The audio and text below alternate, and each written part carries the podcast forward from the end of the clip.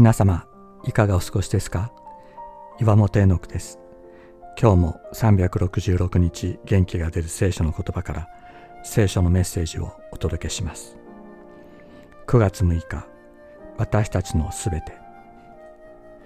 昔も今もキリスト教会の中にある最大の戦いは立法主義との戦いです。キリストを信じるだけで救われると教えられ安心してクリスチャンになったはずだった。それなのに成長したクリスチャンになるためにはこれをしなければならない。教会に貢献できるクリスチャンでなければ本物のクリスチャンとは言えないという言葉が聞こえてくる。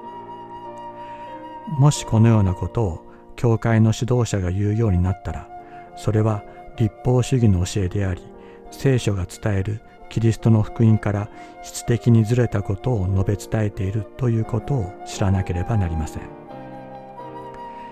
キリストの平和教会ではもし私がそのようなことを一回でも言ったら礼拝が終わるのを待たずすぐに荷物を持って出て行き二度と戻ってこないでくださいとお願いしています。自分の行いによって救いが得られるとか救いが完成するとかという考えはキリストの十字架を真っ向から否定するものです。私たちの主、私たちの王であるイエス・キリストが、こんな私たちのために十字架にかかってくださった。これが私たちのすべてです。これ以外に何もありません。もし皆さんのうちの誰かが何らかの行いによって救いを得よう、立派なクリスチャンと思われるために何かをしようと思っているなら私もパウロと共にあなたに懇願します。お願いします。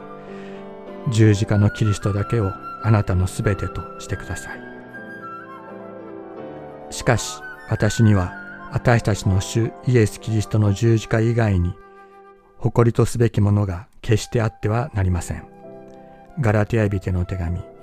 6章14節。thank you